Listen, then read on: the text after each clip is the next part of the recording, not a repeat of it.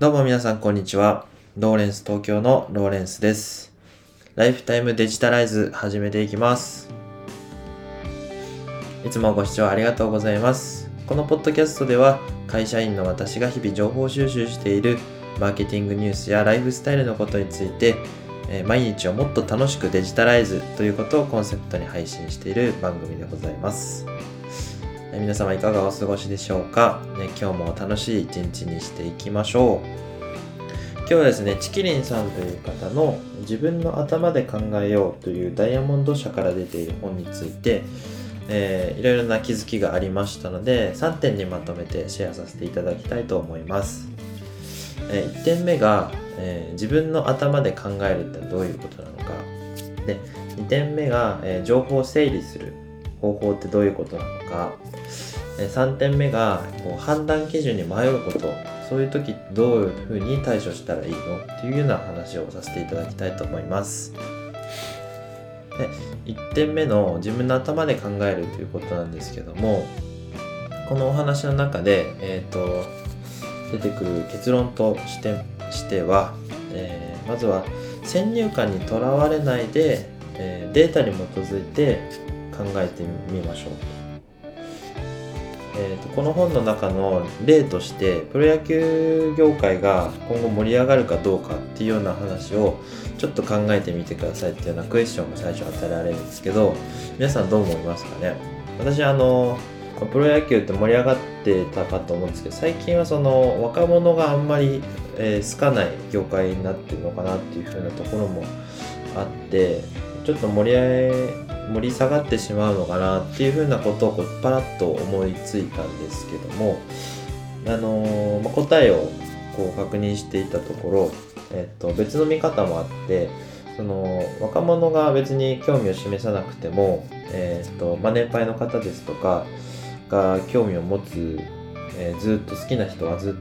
ずっと続くと思うんでそれが続けば、えー、とお金も持ってるし時間の余裕もある。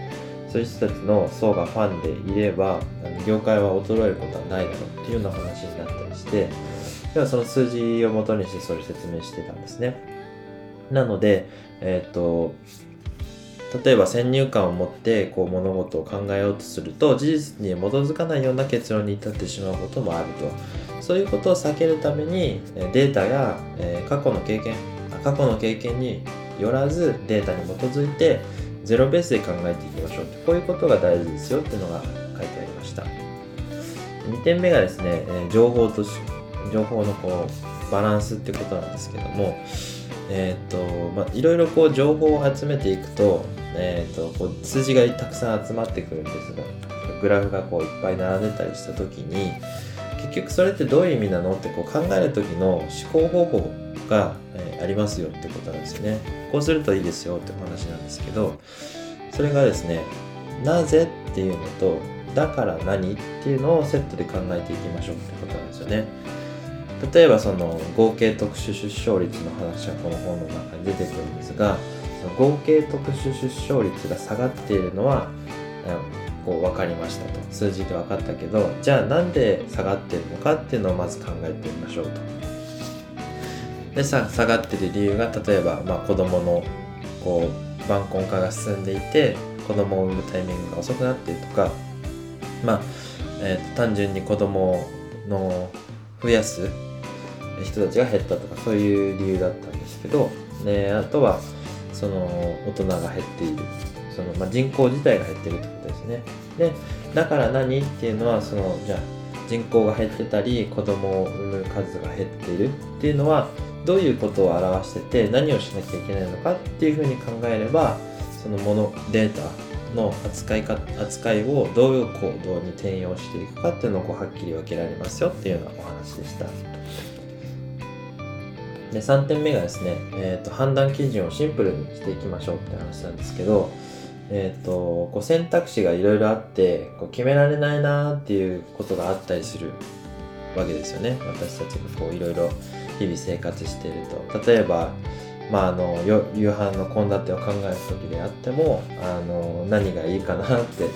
中華がいいかな洋食がいいかなっていろいろ考えてると結局決まらないっていうこともあったりしてどこでランチ食べようかなってことも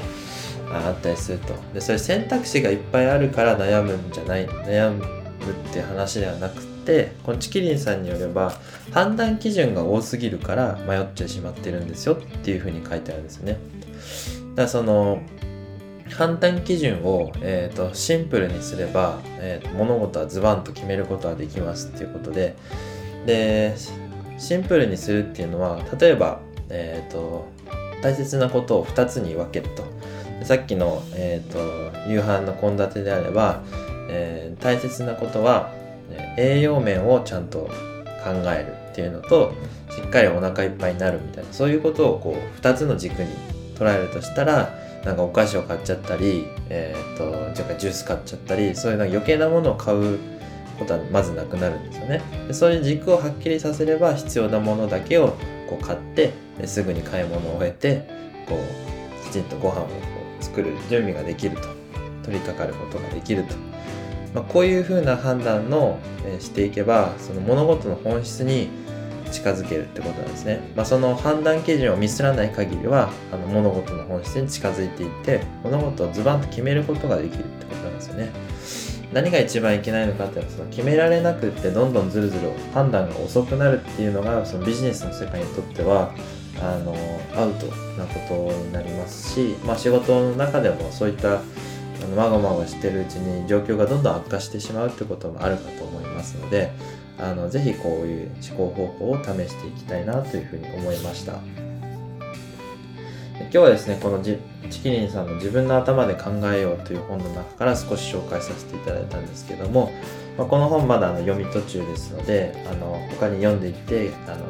気づいたことがあればまたご紹介させていただきたいと思います。でこちらのポッドキャストではこうした形でいろいろなマーケティングのニュースやライフスタイルのことについて情報発信をさせていただいております。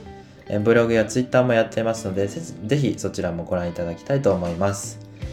今日の配信は以上となります。ご視聴いただきありがとうございました。ライフタイムデジタライズでした。それではまた。バイバーイ。